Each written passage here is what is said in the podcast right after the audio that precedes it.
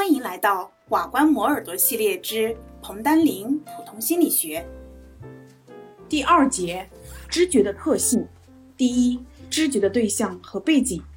人在知觉客观世界时，总是有选择的把少数事物当成知觉的对象，而把其他事物当成知觉的背景，以便于更清晰地感知一定的事物跟现象。比如说，我们在课堂上，教师说话的声音就成为了学生知觉的对象。而周围环境当中的其他声音便成为了知觉的背景。在这个意义上，知觉过程是从背景当中分离出对象的一个过程。知觉的对象从背景当中分离，与注意的选择性是有关的。当注意指向某种事物的时候，这种事物便成为了知觉的对象，而其他事物便成为了知觉的背景。当注意从一个对象转向另一个对象时，原来的知觉对象就成为了背景。而原来的背景变成为了知觉的对象，因此支持注意选择性的规律，也就是知觉的对象从背景当中分离出来的规律。知觉的对象跟背景不仅互相转化，而且互相依赖。人知觉某一对象不仅取决于对象本身的特点，而且受对象所处背景的影响。这一点对了解知觉过程有重要的意义。如果教室内很安静，那么即使教师用很低的声音讲话，学生也能听清楚。相反，如果环境当中的噪声很大，那么教师用相同强度的声音讲课，学生也听不清楚。可见，人对语音的分辨力不仅取决于信号声音的绝对强度，而且取决于信号和背景噪音的比率。在不同背景下，我们对于同一对象的知觉可能也是不同的。因此，准确的说，人的知觉是由对象及其背景的相互关系来决定的。像我们可以看到双起图形，它就显示了知觉当中对象跟背景的关系。如果我们把图形当中的白色部分看成是一个杯子，那么图形当中的黑色部分就会成为知觉的背景。相反，如果我们把图形当中的黑色部分看成是两个侧面人头，那么它的两侧就会成为知觉的对象，而中间的白色部分就会转化为知觉的背景。第二个特性，知觉当中整体和部分的关系，在知觉活动当中，整体和部分是互相依存的。人的知觉系统具有把个别属性、个别部分综合成整体的能力。知觉的整合作用离不开组成整体的各个成分的特点，在知觉当中。分析事物的特征及其结构关系是有十分重要的作用的。另一方面，我们对于个别成分的知觉又依赖于事物的整体属性。实验当中，实验者呢先给被试呈现一张图片，上面画着一名身穿运动服正在奔跑的男子，让人一看你就断定他是球场上正在锻炼的一位足球运动员。接着给被试呈现第二张图片。在那个足球运动员的前方，有一位惊慌奔逃的姑娘。这时，贝氏断定他看到了一幅坏人追逐姑娘的画面。最后，实验者拿出了第三张图片，在两个奔跑的行人后面是一头刚从动物园里逃跑出来的狮子。这时，贝氏才明白了画面的真正意思：运动员和年轻的姑娘为躲避狮子而拼命地奔跑。可见。离开了整体的情境，离开了各部分的相互关系，部分就失去了它确定的意义。在知觉活动当中，人对整体的知觉还可能优先于对个别感觉的知觉。纳翁就用实验说明，给贝氏短暂的呈现由许多小字母组成的一个大字母，比如说由小字母 h 和 s 组成的大字母 h，或者组成的大字母 s。贝氏的反应有两种，一个是局部反应，一个是整体反应。局部反应呢，就要求贝氏判断小字母；整体反应呢，就要求贝氏判断大字母。结果就发现，当注意小字母的时候，如果小字母跟大字母不一样，那么贝氏的反应时就将变慢。相反，当贝氏判断大字母时，贝氏的反应时不受组成的小字母的影响。纳翁呢，就将这种现象称为整体优先，也就是整体水平的加工先于局部水平的加工。如果在视觉呈现刺激图形后，让被试同时确定从听觉接受的一个字母，结果就显示，当听到的字母跟视觉呈现的字母一致的时候，反应时会短；当听到的字母跟视觉呈现的小字母一致时，反应时就长。这也说明被试对于整体特征比对局部特征更敏感。可见啊，在提取事物的细节信息之前，我们对事物的整体可能已经有了粗略的了解。陈林的实验呢，也表明，在视觉加工的早期，人的视觉系统对于刺激的整体性质，也就是拓扑性质更敏感。在整体加工后，才进行局部成分或特征的分析。在一个实验当中，他采用了三组不同的图形，其中圆和正方形、三角形从形状上看起来很不一样，但它们都没有动，因而是拓扑等价的。圆和环由于一个有动，一个没有动，因而具有不同的拓扑性质。实验时呢，就要求被试注视两个图形当中的注视点，并报告注视点两侧的图形是否一样。结果显示，被试对于拓扑性质不同的图形有较高的正确报告率，说明知觉系统对于拓扑性质的差异更敏感。知觉的整体性是知觉的积极性和主动性的一个重要方面。它不仅依赖于刺激物的结构，也就是说，依赖于刺激物的空间分布和时间分布，而且还依赖于个体的知识经验。一个不熟悉外文单词的人，他对单词的知觉可能是一个字母一个字母的进行；相反，一个熟悉外文单词的人，他把每个单词都知觉为一个整体。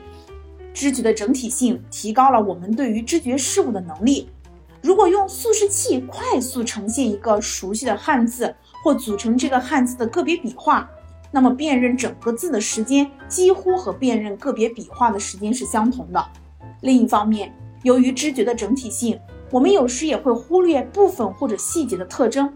做文字校对工作的人，由于对于整个文句的感知，有时难以发现句中个别漏字或误写的字词。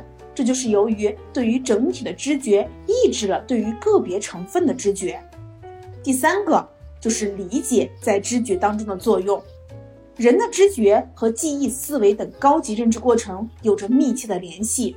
人在知觉过程当中，不是被动的去认识知觉对象的特点，而是以过去的知识经验为依据，力求对知识对象做出某种解释，让它具有一定的意义。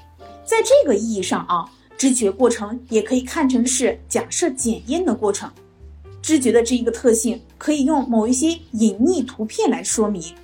当我们第一次看到这些隐匿图片时，我们不是消极的观看图片上的这些黑白斑点，而是力求理解这些斑点的关系，提出种种假设，对它做出一些合理的解释。在这时，我们知觉当中的理解过程就是非常明显的了。我们会根据知觉对象提供的线索提出假设、检验假设，最后做出合理的解释。当知觉的对象是我们熟悉的事物时，我们对于对象的理解往往采取压缩的形式。知觉者能很快给对象命名，把它纳入一定的范畴，比如说这是一个三角形，这是一部电视机等等的。理解帮助对象从背景当中分离出来。在前文我们说过的双旗图形当中，如果我们事先知道它是一只杯子，那么图形的中间部分就非常容易成为知觉的对象，并且呢，让我们对它的知觉保持相对的稳定性。如果我们事先知道它是一张侧面的人头，那么图形的两侧就容易成为知觉的对象，而中间部分就成为了知觉的背景。理解还有助于知觉的整体性。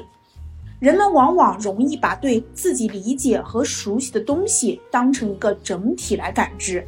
相反啊，在不理解的情况下，知觉的整体性会受到破坏。在观看某些不完整的图形时，正是理解帮助了我们把缺少的部分补充出来。最后，理解还能产生知觉期待和预测。比如，我们熟悉英语词汇知识的人。在读到字母 W O R 后，会预期出现 D K M N 等等字母，因为我们知道，只有这些字母才能与 W O R 组成一个英文单词。在这里，我们已有的知识结构在当前的感知当中就起着重要的作用。当前环境激活的知识结构不同，产生的知觉期待也会不一样。第四，知觉的恒常性。我们先来看一下知觉恒常性的定义。我们周围的世界呢，在不停的变化着，它向我们的知觉系统输送的刺激信息也在不停的改变。我们看到的物体有时离我们远，有时离我们近，有时在我们正前方，有时在我们的两侧，有时处在阳光下，有时又处在阴影当中。在这种不断变化的条件下，人如何保持对于物体的正确感觉呢？幸运的是啊，自然选择给了我们知觉系统一个重要的特性，也就是知觉恒常性。当知觉的客观条件在一定范围内改变时，我们的知觉印象在相当程度上保持着它的稳定性。那么，知觉恒常性有哪一些种类呢？第一个就是形状恒常性。当我们从不同角度观察同一物体时，物体在视网膜上投射的形状是不断变化的，但是我们知觉到的物体形状并没有显出很大的变化，这就是形状的恒常性。比如说，一扇从关闭到敞开的门，尽管这扇门在我们视网膜上的投影形状各不相同，但看上去都是长方形的。一般来说，看到的形状和物体在视网膜上投影的形状完全一样。叫无恒常性，而知觉到的形状处于物体的实际形状和物体在视网膜上投射的形状之间，而偏于物体的实际形状，叫做实际恒常性，习惯上也称为知觉恒常性。第二个，大小恒常性。当我们从不同的距离观看同一物体时，物体在视网膜上成像的大小是有变化的，距离大。它在视网膜上成像较小，距离小，它在视网膜上成像较大。但是在实际生活当中，我们看到的对象大小的变化，并不和视网膜印象大小的变化相吻合。视网膜成像按照几何投影的规律变化，随着对象的距离按比例增大或者缩小，而知觉到的大小却不完全随着距离而变化，它趋向于原物的实际大小。比如说，一个人从我面前走向教室后门，尽管他在我的视网膜上的投射大小有很大的变化，可是我看到的大小并没有明显改变。当距离逐渐增加时，我们没有把原物看得越来越小，这就是大小恒常性。大小恒常性也处在完全恒常性和无恒常性之间。第三个是明度恒常性，在照明条件改变时。物体的相对明度保持不变，叫做明度恒常性。比如说，白墙在阳光和月光下看，它都是白色的；而煤炭在阳光和月色下看上去都是黑的。从物体反射的光亮来说，由于太阳的光亮约为月光的八十万倍，因此煤块在日光下反射的光亮约为白墙在月光下反射的光亮的五万倍。但是在这种情况下，煤块在日光下看仍然是黑色的，而白墙在月色下看仍然是白色的。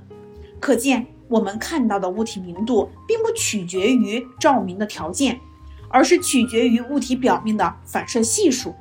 明度恒常性也处于完全恒常性和无恒常性之间。第四，颜色恒常性。一个有颜色的物体在色光照明下，它的表面颜色并不受色光照明的严重影响，而是保持相对不变。比如说，用不太饱和的黄色的光照射蓝色色盘，我们看到的不是灰色，而是一种饱和度较小的蓝色。同样，你用红光照射白色的物体表面，我们看到的物体表面不是红色，而是在。红光照射下的白色，正如室内的家具在不同的灯光照明下，它的颜色相对保持不变一样，这就是颜色恒常性。那么，影响恒常性的因素有哪一些呢？知觉恒常性它会受到各种因素的影响，其中视觉线索有重要的作用。所谓视觉线索，就说的是环境当中各种参照物给我们提供的物体距离、方位和照明条件的信息。这些信息对于维持知觉的恒常性有着重要的意义。如果在实验当中设法消除环境当中的视觉线索，恒常性就会受到破坏。视觉线索的作用说明了人的知识经验对于恒常性它是有重要的影响的。人在实际生活当中建立了大小跟距离、形状跟观察角度、明度和物体表面反射系数的联系。当观察条件改变时，我们会利用生活当中已经建立的这种联系，就能保持对客观世界较稳定的知觉。恒常性对于人的正常生活和工作是有重要的意义的。如果人的知觉随着客观条件的变化而变化，那么你想要获得任何确定的知识都是不可能的。研究恒常性不仅有助于建筑、艺术等等实践部门的工作，而且有助于现代计算机技术的发展。现代的机器人有视觉可以看，有听觉可以听，但它们没有知觉的恒常性。因此，当观察条件发生明显变化时，机器人就难以执行自己原有的任务。如果我们能够把人和动物具有的知觉恒常性赋予机器人，那么机器人就将发挥更大的作用。知觉恒常性的变化也影响着人的日常生活。研究表明呢，酒精会破坏大小跟形状知觉的恒常性，这就是酒后驾车事故发生率极高的原因之一。这是第四个恒常性。第五，我们来看一看知觉学习。知觉学习呢，是指由于训练引起的知觉成绩的改变或者知觉阈限的变化。心理学关于成人的研究发现，知觉学习。发生在所有感觉通道当中，比如嗅觉、味觉、听觉、视觉等等。在视觉领域，学习和训练引起的行为改进出现在多种任务当中，比如说运动知觉、朝向知觉、空间频率分辨、纹理知觉以及运动性形状知觉等等。经验是如何影响知觉的呢？有许多有趣的发现，比如说知觉定式、知觉习惯。以及面孔识别的种族效应等等。知觉定式是说的我们前面的知觉经验对于后来知觉的影响，发生在前面的知觉会直接影响到后来的知觉，产生了对后续知觉的准备状态。这种现象就叫做知觉定式。第二个呢是知觉习惯，知觉习惯是另一种有趣的现象。比如说，在我们教材当中有两张面孔是颠倒呈现的，初看起来没有看出什么差异。如果把图片顺过来，你就会惊讶的发现，两张面孔的嘴巴跟眼睛其实有明显的区别。原因就是因为我们人平日都是按照正常方向知觉人脸的整体特征，这种经验会影响到对细节的知觉。那么在日常生活当中，我们还熟悉另外一种现象。叫做种族效应，我们很容易分辨本民族的人脸，而不容易分辨其他民族的人脸。在我们看来，所有外国人的长相都差不多。这种现象呢，同样说明了长期经验对于知觉的影响。近年以来，研究者还关心短期经验是否也能引起知觉特点的变化。比如说，在一个运动方向辨别任务当中。实验者呢，就让被试对依次出现的两个运动刺激是否同向进行判断，每天学习半小时，用时一周。结果发现，被试对于两个运动刺激的辨别成绩明显提高。过去有些心理学家呢，就认为人的知觉能力是天生的，而知觉学习的实验证明，知觉能力可以经过学习和训练而得到改善。这就是知觉学习。我们来看第六个，知觉适应。当视觉输入发生变化的时候，我们的视觉系统能够适应这种变化，使之恢复到变化前的状态，就叫做知觉适应。在日常生活当中，我们有过这样的经验：一个戴过眼镜的人在新换了一副眼镜之后，开始呢会觉得不舒服，半天或者一天以后，这种不舒服的感觉就会消失。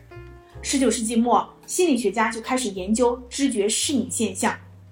斯特拉顿呢，他给自己戴上了一副自行设计的眼镜，这副眼镜使物体在视网膜上的投影反转变位，也也就是说，视野上方的物体会投影在视网膜的上方，视野下方的物体会投影在视网膜的下方。戴眼镜后的前三天，由于网向颠倒，空间定向有很大的困难。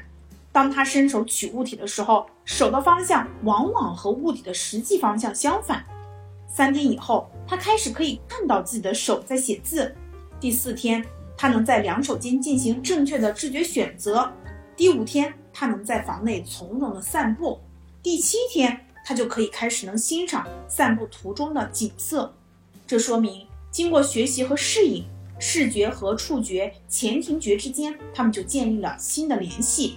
空间定位能力就得以恢复。到了第八天，他摘下了反转镜，这时看到的每一件东西又都上下左右颠倒。几小时以后，空间定位才又重新的恢复正常。二十世纪中叶，一些心理学家比较了动物和人的视觉适应，发现不同动物的视觉适应能力是不一样的。比如给小鸡戴上一副偏光镜，从镜子中看到的物体都在偏四十度。小鸡就不能适应视野的变化，只能按看到的物体方向去啄取食物。而人戴上这种眼镜后，能很快适应视野的变化。用外科手术将动物的眼睛做成上下颠倒的结果，就发现鱼、青蛙它都不能适应这种变化，它们获取物体的方向经常出错。而猫、猴子却能适应这种变化。也许进化的阶梯越高，知觉适应的能力也就越强。恭喜你，又听完了一个章节，离研究生又近了一步哦。